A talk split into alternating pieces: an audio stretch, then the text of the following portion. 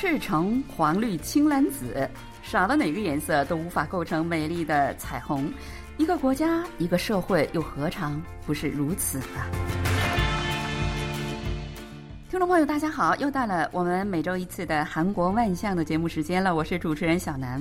嗯，就像上世纪的时候，大量的海外移民涌向欧美国家一样，哈，这些年来，越来越多的外国人呢，开始来到呃韩国安家，使得韩国呢，从一个单一民族的国家，逐渐的在向一个多元文化的国家发展。那如何能让这些海外的移民在韩国拥有一个健康又可以持续发展的环境？现在呢，已经成为韩国社会的一个重要的课题了。今天呢，有请负责相关事项的韩国水源市多文化政策科刘一善主务官来介绍一下水源市的多文化政策以及海外移民族的生活情况。哎，你好，首先请你给我们的听众朋友们打个招呼好吗？啊，你好，小南，我是刘玉善，我是在中国出生，也是家里的长女。嗯，我是在二十六岁，二零零零年，就是以研究生的身份进入韩国的电子公司。当时韩国语一句都不会，在语言不通的公司里，很辛苦的做排夜班倒班的工作。啊，但我还是很乐观的坚持了下来。我觉得我是从小受到母亲很大的影响。因为母亲总是对我说：“要对自己坦诚，要对他人真诚，要体谅别人的生活。”而且她也是这么做的。因为从小嘛，看到母亲就是总是这样微笑可亲、坦诚待人，所以说是被认可为最最信赖的朋友。在我的朋友之中，也是母亲，也是我最最信赖的朋友。哇，我觉得你的母亲是一个非常成功的母亲。呃，她不这样认为吗？我的母亲吧，其实是很苦的。就是说，呃，在我很小很小的时候，父亲就去世了。然后呢，我母亲就属于是个单亲。嗯，我属于是个单亲家庭。但是我母亲呢，就是为了我呢，她不会呃选择再婚。后来就是过了几年非常苦的时候，她才选择了再婚。所以说我母亲觉得一直对不起我，所以她对我特别特别的关切。但是关爱的同时，她绝对不是溺爱。那在这里，我不得不问一句：那你也觉得你母亲对不起你吗？没有，现在成家立业了，我觉得我对不起他。是这样的哈，那你成家立业，那现在呃，既然已经成为一位韩国的公务员，因为我看了一下你刚才呃给我的名片上上面写的主务官哈，在韩国主务官就是公务员的一个职称哈。那么能说说你的家庭吗？我的家庭呢，我是在二零零零年研修过来的，然后呢，在我工作的过程中认识了我现在的丈夫。然后组织了家庭，现在有两个可爱的女儿，啊，大女儿呢现在是高三，二女儿呢在小学五年级。我的老公对我非常好，我觉得这样的话呢，我们俩呢互相沟通，他也是个中国人，朝鲜族，但是他已经落下了韩国的国籍。嗯，然后呢？其实我一直没有落下韩国国籍，但是因为二零一六年当上公务员之后，啊，因为外国的国外籍吧特别不方便，各种工人证书啊，还有办理各种业务的时候有一定的难度，所以我又重新申请，就是又加入了韩国的国籍。做一个国家的公务员的话，这个国籍呃好像是呃基本啊，虽然在行政方面我不太了解啊，非常理解，呃，但是呃我有点好奇哈，那你为什么选择就是呃在多元文化政策科，就是帮助多元文化家庭，呃说起来，也就是说那些跨国婚姻呀，或者是移民家庭，帮助他们的这种工作，为什么选择这个工作呢？在进入公务员之前呢，我在外国人就是水源市的委托机关外国人福利中心工作过。当时呢，就是呃中国侨民会里面有一个，我担任会长和中国商谈员，还有那个翻译工作。我在那里工作了四年，在那里呢学到了很多东西，而且我就发现，在中国的同胞啊，有许多许多的困难，还有不会语言的那些难处。苦衷，所以我就深深感觉到了，我能帮助他们。作为一个前辈呀，就说，因为我也深深的经历过这样的情况嘛，所以我就开始帮助他们，帮助他们怎么样找到正确的方向，然后给他们提供这些福利呀什么的。所以我就慢慢的就是说，心里就感到欣慰，啊，后来二零一六年三月份看到啊水源市厅招聘公务员，外国人公务员，所以我就递了材料，结果很幸运的成为了其中的一员。听你说这些哈，我就感觉到他们真的是水源市真的很幸运，能够得到你这样的一个呃人才哈。那您现在所属的是水源市多文化政策科哈，我现在正好来到了水源市的多文化政策科啊，我觉得你们这个办公室真的是偌大，而且有这么多的办公人员。而且环境也是非常好，呃，楼下呢是办公室，还有这个员工休息室。我们现在在六楼这个休息室在录音。六楼的休息室，我发现还有很多的健身器具，就说这些员工你加夜班累了之后，还可以上来健身一下，呃，做一下运动哈，环境非常好。可以看得出来，水源是非常重视你们这个多元文化政策科，是这样的吗？啊，是的，我们本来就是在水源视厅里面。呃，本楼里面是一个小的办公室里面的一个系一个组，呃，里面呢只有五个工作人员加上系长，就是因为外国人那个居民嘛，呃，日渐增多，我们变成了全国的第二位外国人最多的城市，所以我们扩建了，成了科室。然后，二零一九年一月份，因为我们扩建了成了科室之后。就没有多大的余的空间给我们，于是，在视听旁边二百米左右的地方给我们租了一个办公室，啊，在这里办公，福利条件都是不错的，与本馆是没有什么区别的。在本馆给这些公职人员准备的像医药室、还有健身室、还有顶楼的休息室，基本上都是提供的，非常满意。嗯，真的是一个多元文化政策科，基本上我看租了一个小楼的这种感觉哈，就是说，呃，水源市就是对这一片工作就是有多么重视，规模也是很大哈。那你们在这里面主要负责哪些工作呢？能简单的介绍一下吗？我们是这样的，我们科室吧，呃，是负责三个中心，就是关于外国人多文化。移民子女的这些部门的主要有三个管理部门，第一就是水源市外国人福利中心，啊，第二呢就是说水源市多文化支援中心，第三个呢就是说全国青少年梦想中心。主要是什么样业务呢？就是说外国人福利中心呢是对于外籍居民的韩国语教育，还有呢获取永住权和国籍时进行的社会统合项目。啊，还有各种文化体验呐，多元化的意识改善，还有多国语的翻译支援，还有中国同胞啊治安服务义工团，还有那些各种就是外籍居民嘛，各种案例指导，还有那个福利待遇等等。像多文化支援中心呢，是对也是同样的，他们有很多项目呢是相同的，而期间呢又不同。啊，像多文化支援中心呢，是对于各种韩国语教育呀、家庭商谈、就业支援、子女教育等等，还有多文化新闻。啊，各种口译和笔译服务等等。我觉得你说的这些真的都是特别实实在在的，呃，在韩国居住的一些呃外国人家庭，或者是呃那种跨国婚姻家庭里面完全需要的哈。就我来说，我有一个很有趣的经验哈，大概不到十多年前，当时呢，我是作为呃韩国政府呃手下的一个翻译志愿者，就是用电话来翻译的。呃，我有很有趣的经验。我记得我曾经有两次，呃，给居住在一个是江原道，一个是全罗道那种跨国婚姻家庭夫妻吵架，我给他们做翻译在中间。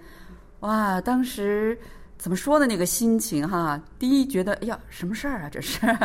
第二是就是深切的感觉到这个语言实在是太重要了哈。现在好像是如果语言不通过的话，甚至不允许结婚，是这样的吗？是的，据说现在呢比较严格了，嗯，好像它有一定的考试，就是你在本国之内得学会一些口语，然后到这之后经过那些测试之后，你才能顺利的进入韩国。我觉得是非常必要啊！比如说我上次做的那个夫妻吵架的那个呃翻译，当时我就觉得夫妻之间连这个都不能沟通的话，谈什么感情的积累呀，什么感情的什么发展呐，那家庭破裂的这个可能性就太大了哈。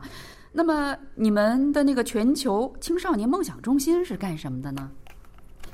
我们全球青少年梦想主要是对于移民背景的青少年给予定制性的教育资源，还有给予他们的职业指导，啊就业指导，还有青少年综合案例管理、委托型的多元化替代性学校。因为他们刚来的时候语言都不大会呀，所以说进入学校正常的学校的话，初中、高中他肯定有一定的困难。所以说，先进入这样的青少年梦想中心的这个学校呢，替代性学校呢，他可以先学会韩国语，而且还间接的学着这些课程学校的课程。这样一点都不耽误他们以后考试啊和就业。您说的这个青少年梦想中心，主要是针对那些就是呃已经成长到了一定程度之后，然后在韩国叫中间入境的哈，就是那种青少年啊，他们在语言啊，或者是包括在学业上啊，或者是交友上啊，都会有很大的困难。尤其是那种青春逆反期的那个青少年，我觉得会遇到很大的就是心理上的一些障碍等等，对吧？对。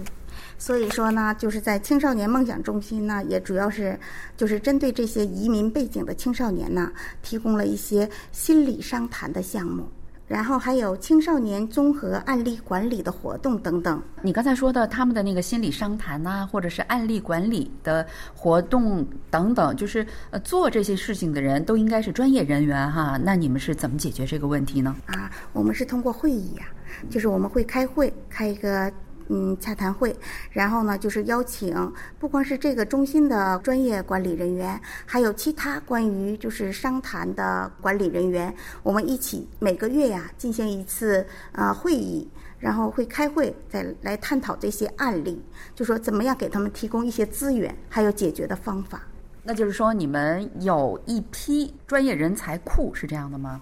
对的，而且我们有一定的信息，都互相在平台。就我们互相交流信息，如果出现了这样的案例，我们应该提供哪个中心？如果出现这样的暴力事件，我们应该提供哪个中心？这样的话，我们各个部门的管理人员每个月开一次会议，会给这些呃就危险性的呀，就是这些案例提供更好的帮助。嗯，真的是非常棒哈！哎，听说你们最近举行了一个特别热闹的多元文化。艺术庆典哈，我当时从你的那个朋友圈里看到这个情况，看着也是哇，怎么说呢？我也是欣赏了半天，能给我们介绍一下吗？对，这次活动呢，其实是外国人、外籍居民是最喜欢、最热手的活动了啊。但是去年因为那个疫情嘛，所以说我们都没有举行。今年呢，啊，在外籍居民的期待中啊，我们进行了线上和线下互动的庆典。为了纪念世界人口日啊，以彩虹的各种颜色混合来体现出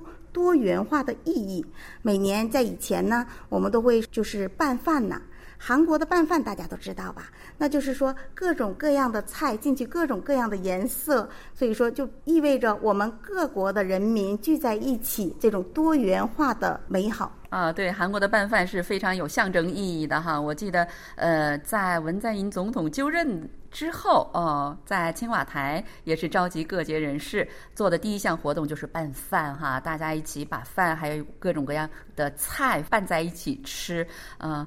各种各样的菜放到一起才会有美味哈。呃，所以我觉得你们这个活动也是就是多民族的人聚合在一起，那才有意思，才美好，是这个意思吧？对的，然后后来呢，我们又改成了就是彩虹糕点，就是用。五颜六色的那种各种颜色的糕点呐，做成糕点，然后在这一天举行庆典的这一天会切糕，然后分给这些来参加的外籍居民。我还看到你们很多人，就是不同的民族、不同国家的人，穿着传统服装，还表演，就是呃，怎么说呢？他们本国的一些呃舞蹈啊，或者是歌曲什么的做演出哈，非常的我觉得精彩啊。是的，我们当时啊是这样的，就是策划的时候，各个国家的饮食，就像饮食的庆典，各个国家的代表饮食、传统饮食都会介绍给大家，然后还有各国的服装秀，就是美国的服装，它的意义都是不同的，所以说它模特出来的同时，也在解说着这个服装意味着什么，呃，给大家都带来呃更新鲜的信息。对呀，看了演出还能学点东西哈，哦，哇，我觉得真的很遗憾没有看到每个国家的这个服装都是有说头的，都是有它的这个很美好的意义的哈。哦，你刚才不说，我还真的没想到啊。那你们这个活动举办的这个结果效果怎么样呢？啊，我们的效果相当圆满了。我们因为那个疫情嘛，所以说进行了线上和线下的统合的活动。然后呢，线上呢就是说，呃，主要是通过视频嘛，就是有特步通过有特步的视频呢与大家沟通，还有那些就是京畿道的啊水源市的议员呢，还有外国人的相关团体，还有水源市合作机关的代表们积极参与，而且我们还进行了有功者的表彰，对于就是。外国人或者是多文化的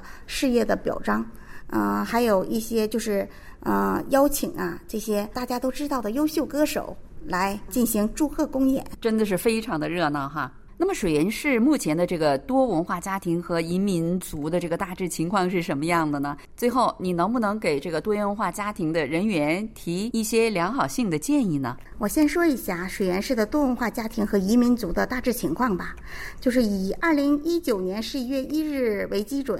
啊，就是安全行政部门公布的数据来表明，就是说居住在水源市的外籍居民为六万三千多人，占水源市总人口的百分之五点二，